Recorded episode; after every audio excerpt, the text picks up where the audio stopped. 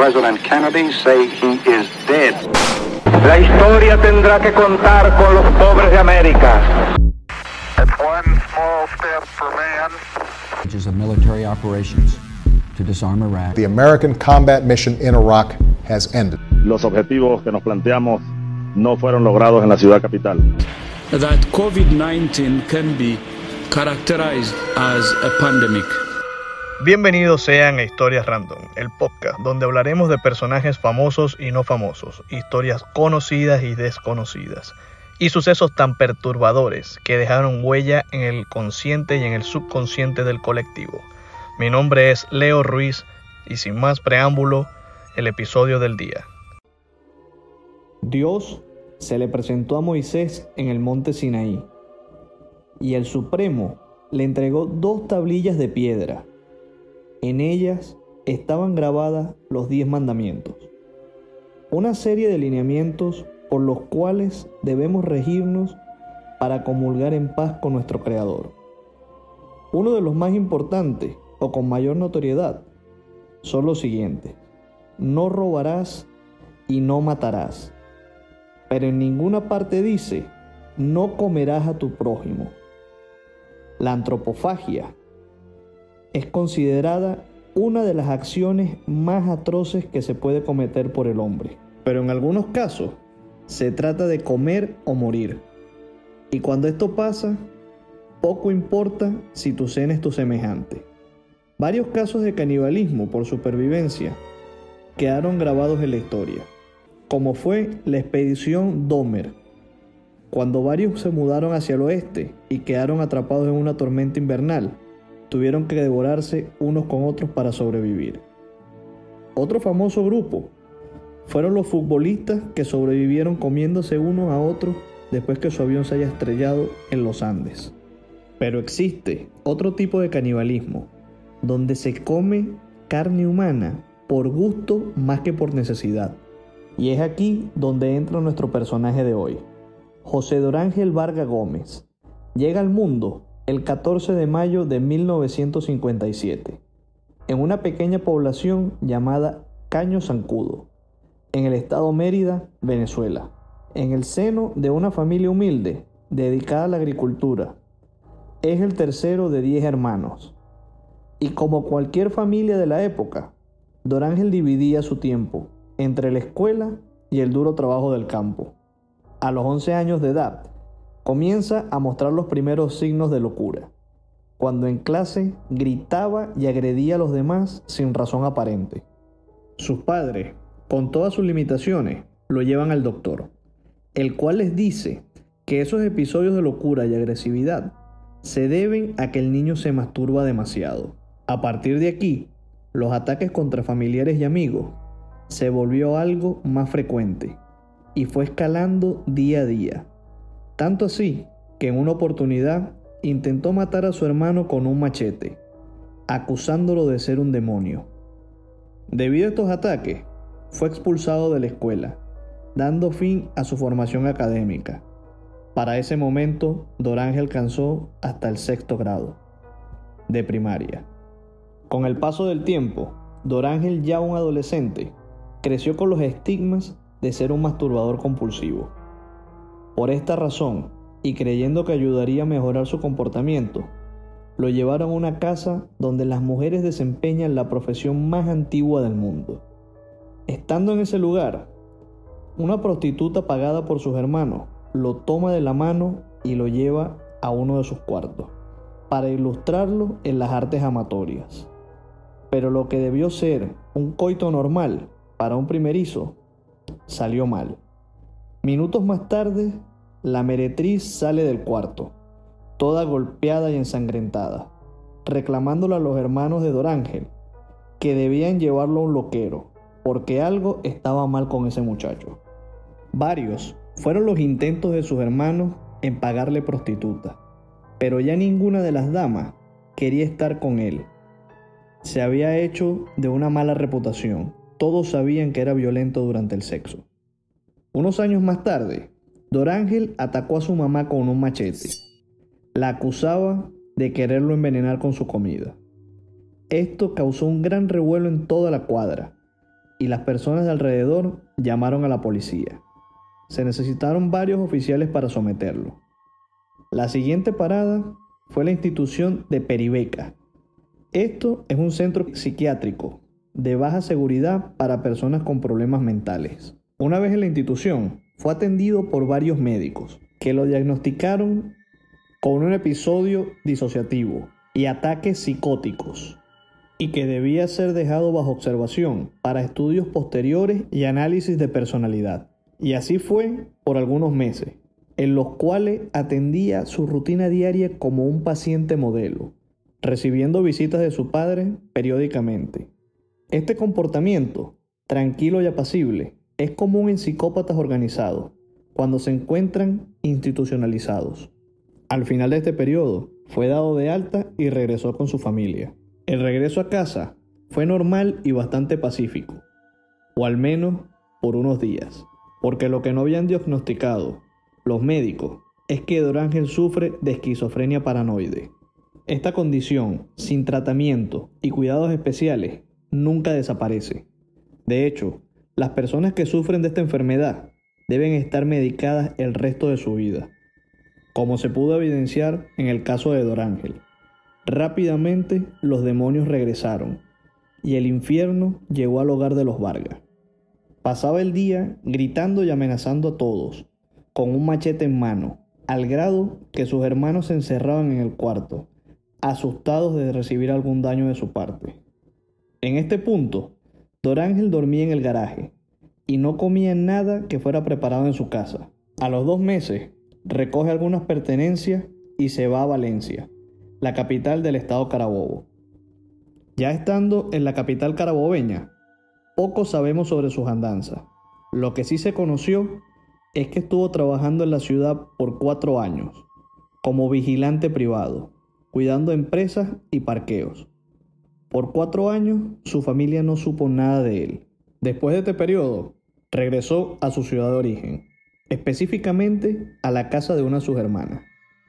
Ella lo recibió con cariño y le abrió las puertas. Dorángel, al ver que aún estaba soltera, le gritó y la insultó. A pesar de eso, su hermana la reencontró con el resto de sus familiares.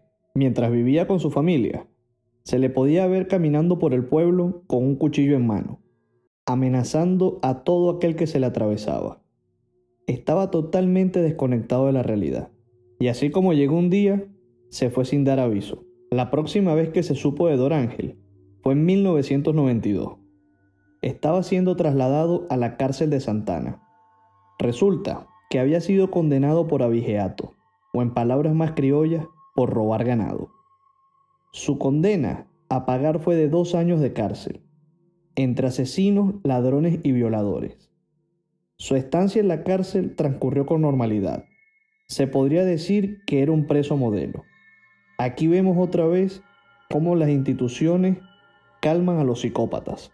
Por suerte para nuestro personaje, su abogado defensor encontró su historial psiquiátrico y logró el traslado a Peribeca, aquella institución psiquiátrica donde había sido tratado años atrás.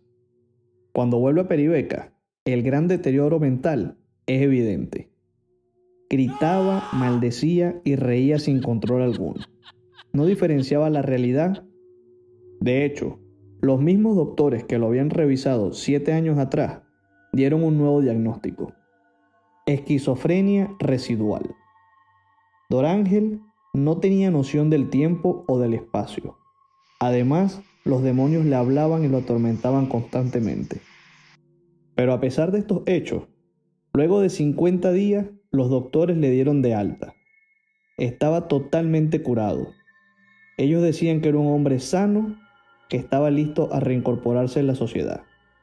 Esto fue un gran error. Así Dorángel dejó Peribeca para nunca volver. Pero en esta ocasión, ningún familiar estaba fuera esperándolo, ni su padre ni su madre. Nadie quiso llevarlo a casa. Desamparado y sin dinero, comenzó a caminar por pueblos y caseríos, como un indigente. Sobrevivía de la basura, limosnas y de la buena voluntad de algunas personas que se apiadaban de este hombre sin hogar. Así de tanto caminar, terminó en San Cristóbal, la capital del estado Táchira. Entre la basura y la miseria, encontró una cueva debajo de un puente. Esta le sirvió de residencia por los siguientes dos años. En la periferia de la cueva tenía sus predios. Cocinaba en leña y usaba viejas latas como olla. En este lugar se mimetizó y se transformó en parte del paisaje. Cerca de dicha cueva había un barrio fundado por la familia Moreno. Esta familia se dedicaba a sacar relleno o arena del lecho del río Torbes. Cruz, uno de los hijos del patriarca de esta comunidad, comenzó a alzar su propia casa. Un día, Cruz fue por unas cervezas. Ya estando en el expendio de licores, comenzó a tomar hasta que quedó totalmente borracho. Casi sin poder caminar, regresó a su casa, pero tomando un atajo debajo del puente. Nunca más se supo de él, o al menos en una sola pieza. El 7 de febrero de 1995, cerca de la cueva de Orángel, encontraron lo que quedaba de Cruz Moreno. Lo único que apareció fueron sus manos, sus pies y su cabeza. Rápidamente le dan aviso a la policía, los cuales se dirigen hasta el sitio y apresan a Dorángel, ya que éste había sido acusado por la familia de Cruz en días anteriores. De hecho, él había sido arrestado y liberado por no haber encontrado pruebas en su contra. Pero esta vez, los restos de Cruz y las vísceras y huesos encontrados en la cueva condenaron por completo a Dorángel. Nuevamente, lo enviaron a la cárcel de Santana, donde algunos presos lo tildaron de loco, mientras que otros no creían que fuera un caníbal. De hecho, muchos creían que el pobre loco solo era un chivo expiatorio para cerrar un caso. La cosa es que Dorángel de nuevo estaba en un limbo legal, ya que como paciente psiquiátrico es inimputable, y en Venezuela la única prisión con ala psiquiátrica es la PGB, o Penitenciaría General de Venezuela, ubicada en San Juan de los Morros, Estado Guárico. Pero el ala psiquiátrica en esta penitenciaría había sido cerrada unos años atrás por falta de presupuesto. La otra opción era volver a Peribeca, pero ellos se negaron a recibir un criminal con antecedentes violentos. Así que volvió a Santa Ana. Ahí todo transcurrió con normalidad. De nuevo, la institucionalización le sentó bien. La rutina y el control le dio calma a sus demonios. Así pasaron unos meses, sin sentencia, y en vista de esto, el rector firmó la boleta de escarcelamiento que había llegado unos días atrás. Supuestamente no habían suficientes pruebas para mantenerlo retenido. Irónicamente, el juez encargado de este caso también envió una carta donde recomendaba dejarlo bajo encierro por un tiempo indefinido, ya que era una amenaza para los demás. Lamentablemente, para sus futuras víctimas, la carta llegó tarde y ya Dorángel había sido liberado, para desaparecer por varios años más. Al salir en libertad, buscó un sitio para vivir. Este fue el Puente Libertad, en la ciudad de San Cristóbal. Allí construyó una pequeña choza, bastante rudimentaria, donde vivió hasta febrero de 1999. Bajo ese puente se dedicó a cazar personas con una especie de lanza metálica con un machete en la punta, para posteriormente descuartizarlas y devorar sus carnes. Esa misma carne las cocinaba en latas viejas que usaba como olla. A veces hacía empanadas y las compartía con los otros indigentes. Uno de estos indigentes era su ex compañero de cárcel, llamado Miguel, con el cual compartió carne humana en varias ocasiones. Pero Miguel nunca imaginó que esa carne era de otras personas. El pobre Miguel más tarde se convertiría en deliciosas empanadas, las cuales también compartió con otros indigentes. Cuando la policía le preguntó por qué había matado a su amigo, él respondió lo siguiente. Miguel era tan buena gente que seguro tenía que ser bien sabroso.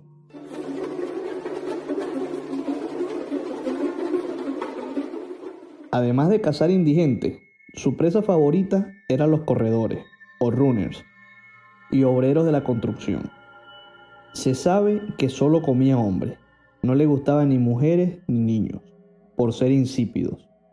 Tampoco comía pies o manos, y mucho menos la cabeza, aunque en algunas ocasiones removía los pómulos para fritarlos, y los ojos los hacía en deliciosas sopas.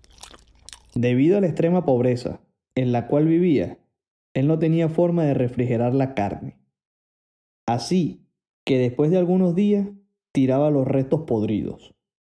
Se cree que mató y comió alrededor de 10 a 12 hombres, los cuales promediaban entre los 30 y 40 años de edad. Esto sucedió en un intervalo de dos años. El 12 de febrero de 1999, Defensa Civil responde a la llamada de algunos niños que habían encontrado una bolsa con restos humanos mientras jugaban en el monte. Dentro de la bolsa se encontraban unas manos, unos pies y una cabeza. Con esto comienza una búsqueda intensa en los terrenos alrededor de la choza. Dieron con partes de al menos de seis personas, cabezas, pies y manos cubrían el lugar.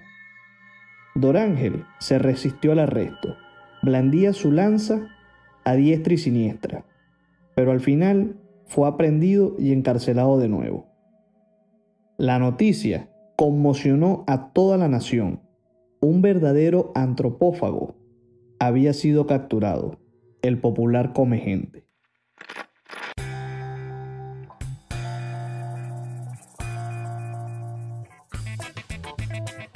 Yo les voy a relatar una historia espeluznante.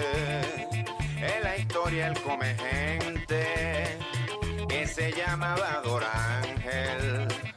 Un día un par de muchachitos se encontraron unos pies, las manos y una cabeza a las orillas del Torbes. De nuevo, fue enviado a la cárcel de Santana, donde los reclusos hicieron huelga de hambre. No querían convivir con un caníbal. Gracias a la huelga, lo enviaron a los calabozos preventivos de la policía del estado Táchira, donde pasó años a la espera de alguna sentencia. En ese tiempo fue visitado por médicos, académicos, escritores, entre otros. El escritor Sinar Alvarado, el autor de Relatos de un caníbal, libro que sirvió como fuente para este episodio, recopiló varios relatos que vienen de la misma boca de Dorángel. Según los espíritus que había comido, venían por la noche y lo atormentaban, no lo dejaban dormir. Y cito, los muertos esos son los que joden a uno. Por ahí llegan, todos escoñetados.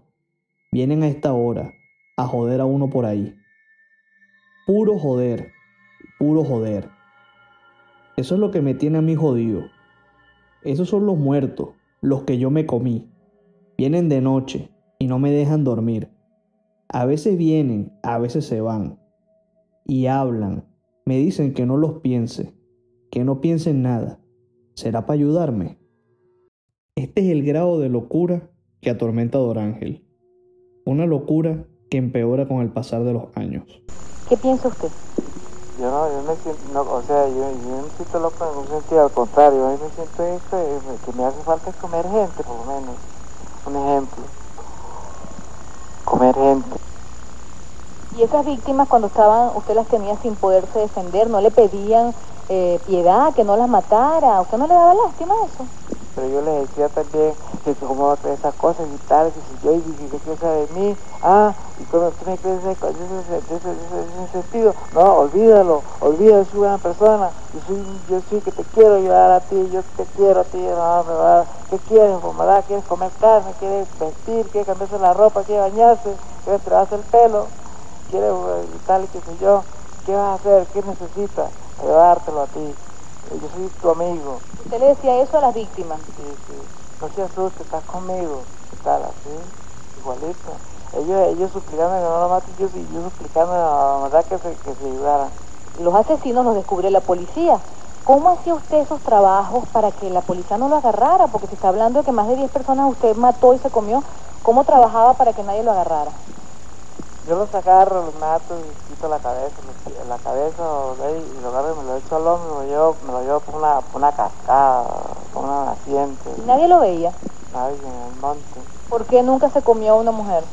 Por el hecho de que, que la- la- este, eso es muy, muy, muy diferente ¿no? en todo. ¿Cómo diferente? Tú que, que una flor no, no tiene derecho también de vivir o no vivir. En 2016, el comegente volvió a ser noticia, cuando reclusos de la policía del estado Táchira se amotinaron y tomaron el retén por 29 días. Durante esta toma, dos de los internos fueron asesinados para mostrarle a la ministra de Asuntos Penitenciarios, Iris Valera, que la cosa iba en serio. Los cuerpos de estos reclusos fueron descuartizados, cocinados por Don Ángel y servidos con arroz blanco. Los reclusos que se negaron a comer el suculento platillo sufrieron mutilaciones por parte de los jefes de la prisión.